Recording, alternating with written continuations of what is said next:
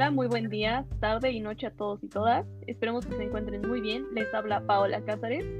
Y Jimena Ceja. Somos estudiantes de medicina de la Universidad La Salle y el día de hoy les hablaremos un poco sobre dos herramientas fundamentales en medicina.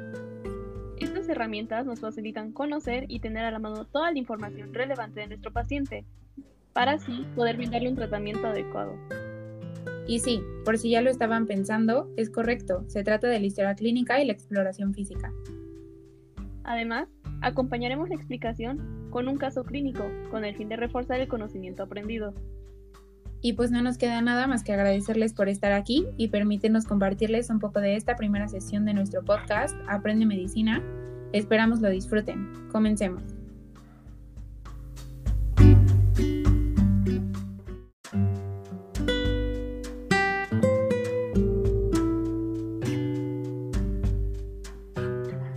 Primero que nada, hay que definir qué es la historia clínica, y según la Universidad de Oxford, la historia clínica es la relación ordenada de los antecedentes clínicos de un paciente y de otros datos obtenidos mediante el interrogatorio, observación y otros exámenes complementarios, con el fin de conseguir un diagnóstico correcto y determinar un tratamiento de la enfermedad que padece. Por otro lado, de acuerdo con la OMS y la Organización Panamericana de la Salud, se define la historia clínica como el documento o instrumento escrito en el que consta de forma metódica, ordenada y detallada la narración de todos los sucesos acontecidos y comprobaciones realizadas por el médico o equipo médico durante la asistencia de un paciente en un, en un establecimiento, ya sea público o privado, desde su ingreso hasta el momento de su egreso, que podría ser por alta o por muerte. Ahora que conocemos la definición de la historia clínica, es importante entender sus partes por lo que lo podemos dividir en dos partes. La primera, que es un interrogatorio, seguido de una exploración física, que es la segunda parte. Asimismo, para facilitar el aprendizaje y entendimiento del tema, iremos resolviendo un caso clínico simultáneamente a la explicación del desarrollo correcto de la historia clínica, según la NOM 004 SSA 3 2012 del expediente clínico, Primero les expondremos el caso que iremos desarrollando a lo largo de este podcast. El día de hoy, nuestro paciente es Abraham, de 19 años, residente de un municipio de Guerrero, que se dedica a la agricultura. Cuando regresa de trabajar, le comenta a su hermana que hacía mucho sol en el sembradío y que se sintió mareado. Le empezaron a salir ronchas en los brazos con comezón. Tiempo después, vomitó una vez y además tenía sensación de ahogo y dolor en el tobillo derecho, el cual fue incrementando con el tiempo. Su hermana se dio cuenta de que Abraham tenía una roncha que abarcaba todo su tobillo derecho. Por esta razón, lo llevaron al centro de salud, al cual tardaron 20 minutos en llegar. En ese tiempo vomitó en tres ocasiones más y el dolor de su tobillo siguió incrementando. Y además, ahora se encontraba hinchado. Ya en el centro de salud, Abraham refiere tener diagnóstico de asma no tratado desde hace 5 años, vacunación incompleta, ingesta de alcohol y tabaco de forma ocasional. Ahora empezaré por mencionar las características del interrogatorio clínico. A grandes rasgos, el interrogatorio se compone de ficha de identificación, antecedentes heredofamiliares, antecedentes personales patológicos, antecedentes personales no patológicos, padecimiento actual e interrogatorio por aparatos y sistemas. En este sentido, continuando con lo ya mencionado, el primer punto a desarrollar en el interrogatorio es la ficha de identificación. Esta debe de contener como mínimo nombre, sexo, edad y domicilio de nuestro paciente, así como la fecha de elaboración y, de ser posible, grupo étnico. En este caso, la ficha de identificación de nuestro paciente quedaría de la siguiente manera. El nombre de nuestro paciente es Abraham, sexo masculino, edad 19 años y su domicilio es de Conoapa Guerrero.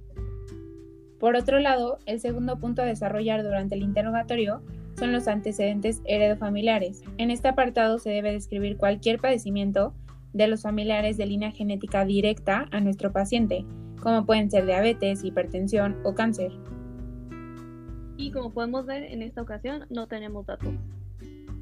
El tercer punto a desarrollar son los antecedentes personales patológicos, en el que debemos incluir las enfermedades previas de nuestro paciente, ya sean infectocontagiosas, crónico-degenerativas, traumatológicas, alérgicas o quirúrgicas, así como hospitalizaciones previas y transfusiones.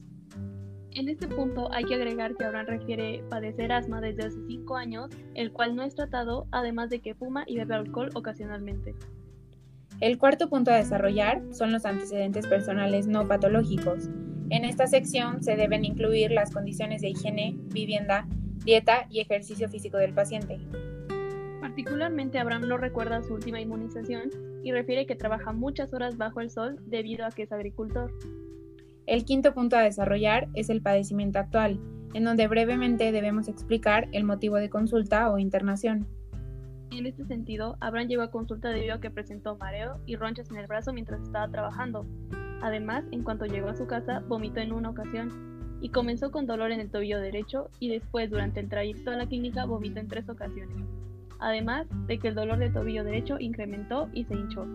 Finalmente, el sexto y último punto a desarrollar es el interrogatorio por aparatos y sistemas.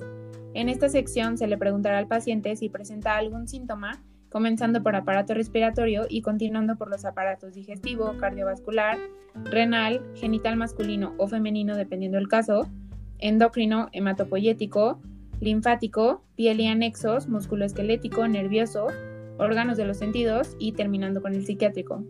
En este punto no hay datos. Ahora procederemos a explicar la segunda parte de la historia clínica, que es la exploración física la cual debe contener como mínimo hábitos externos, signos vitales, peso y talla, datos de la cabeza, cuello, tórax, abdomen, miembros y genitales. Comenzaré por el primer punto que es el hábitus externo, el cual consiste en género, edad aparente, estado de alerta y orientación, integridad, estado nutricional, facie, constitución, conformación, actitud, lenguaje, movimientos anormales, características de la piel y los anexos, cooperación, vestido, aliño y marcha. En cuanto al hábitus externo de Abraham, se observa el paciente reactivo a estímulos, somnoliento y orientado en lugar y persona, pero con desorientación temporal. Después, debemos de tomar los signos vitales y somatometría. En esta sección se toma el pulso, la presión arterial, temperatura, frecuencia respiratoria, frecuencia cardíaca, peso, talla, índice de masa corporal y circunferencia abdominal. Continuando con nuestro caso clínico, inicialmente nuestro paciente mostró los siguientes datos. Peso de 70 kilogramos, talla de 1.65 metros, índice de masa corporal de 25 kilogramos sobre metro cuadrado, frecuencia cardíaca de 105 latidos por minuto, frecuencia respiratoria de 26 respiraciones por minuto, temperatura de 36.8 grados centígrados, tensión arterial de 90 sobre 60 milímetros de mercurio y finalmente saturación de oxígeno del 94%. Seguido de esto se inicia la exploración de cabeza, cuello, tórax, abdomen, miembros y genitales. Es importante recalcar que en los segmentos corporales que es pertinente se deben hacer los procedimientos de inspección, palpación, perfusión, auscultación y exploración instrumental. Regresando con Abraham, cuando se inicia la exploración física se observa aleteo nasal, así como moderada deshidratación mucotegumentaria. El cuello no muestra anormalidades, el tórax se observa simétrico, pero los movimientos respiratorios se observan rápidos superficiales y con ligero uso de los músculos accesorios. También se identifican dermatosis localizadas en tórax anterior de características maculopapulares sobre una base eritematosa y pruriginosa. Por otro lado, en las extremidades superiores se identifica una dermatosis de características similares a las observadas en tórax. Y finalmente, en miembros pélvicos se apreció aumento de volumen en el tercio distal de la pierna derecha, además de una placa eritematosa con centro violáceo que produce dolor moderado a la palpación. Lo siguiente a desarrollar en el expediente clínico son los resultados de laboratorio. En este caso, debido a que no se contaba con estudios previos, se solicitó una biometría hemática y química sanguínea, las cuales fueron normales, a excepción de los leucocitos, los cuales se encontraban incrementados. Ahora, una vez realizada la historia clínica y la exploración física, y ya que tenemos suficientes datos clínicos, debemos detenernos a analizarlos cautelosamente, así como la evolución que ha mostrado nuestro paciente desde que ingresó a la sala de emergencias, para poder iniciar con los diagnósticos presuntivos. Estoy de acuerdo, Pau. Continuando con el caso, considero que el rash de característica maculopapular con base eritematosa pruriginoso, además de los signos de dificultad respiratoria y el edema, podrán indicar una reacción alérgica grave. Concuerdo contigo, Jiménez. Además de que Bran se muestra somnoliento con signos de confusión mental y sobre todo con las características de la lesión que presenta en la pierna derecha, podríamos pensar que Abraham sufrió una picadura de insecto, la cual desencadenó una reacción alérgica que por la gravedad de los síntomas posiblemente evolucionó a un cuadro clínico de reacción anafiláctica. De acuerdo, entonces hasta ahora tenemos dos diagnósticos presuntivos. El primero, que es una reacción alérgica, y el segundo, que es una reacción anafiláctica. Sin embargo, antes de continuar, debemos de tomar en cuenta que en el servicio de urgencia se le administró al paciente cloropiramina, el cual es un fármaco antihistamínico efectivo justamente en el tratamiento de reacciones alérgicas. Sin embargo, nos damos cuenta de que el paciente no mostró mejoría absoluta, por lo que debemos considerar que probablemente no nos encontramos ante una reacción alérgica. Totalmente de acuerdo contigo, Jimé. Entonces, creo que habló por las dos al decir que debido a la similitud de los síntomas de Abraham con un cuadro clásico de reacción anafiláctica, nuestro diagnóstico definitivo es una reacción anafiláctica severa, secundaria a una picadura de insecto, y este se confirma cuando al administrar epinefrina, nuestro paciente mejoró notablemente. Por otro lado, es importante mencionar que el pronóstico de este paciente es sumamente bueno, ya que con una correcta limpieza del área de su pierna, sanará correctamente. Además, debido a que ya se le dio tratamiento farmacológico adecuado, se espera que el cuadro clínico de la reacción anafiláctica se vaya revertiendo progresivamente. Y ya para terminar, brevemente mencionaremos la evolución terapéutica que tuvo Abraham en el tiempo en el que estuvo hospitalizado, lo cual nos ayudará a explicarles el cómo llegamos a este diagnóstico definitivo. En primer lugar, se inició con solución salina al 9% por vía intravenosa, así como con oxígeno suplementario por puntas nasales a 4 litros por minuto, y se indicó la administración de cloropiramina en una única dosis por vía intravenosa.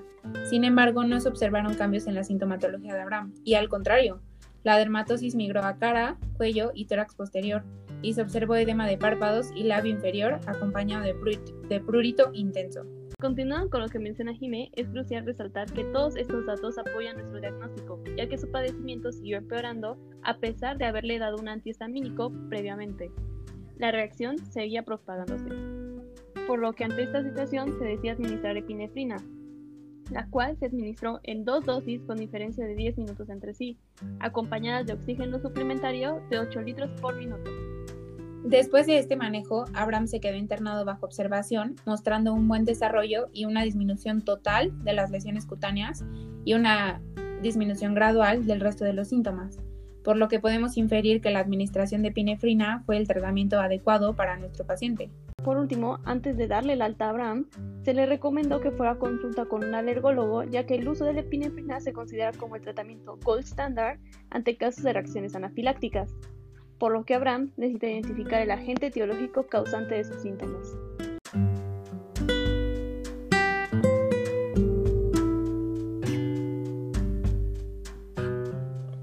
En conclusión, es importante resaltar la importancia de realizar una buena historia clínica que sea personalizada y detallada, ya que nos facilitará dar el diagnóstico y tratamiento correcto a nuestros pacientes, además de que sirve como un documento legal en caso de que éste fuera requerido.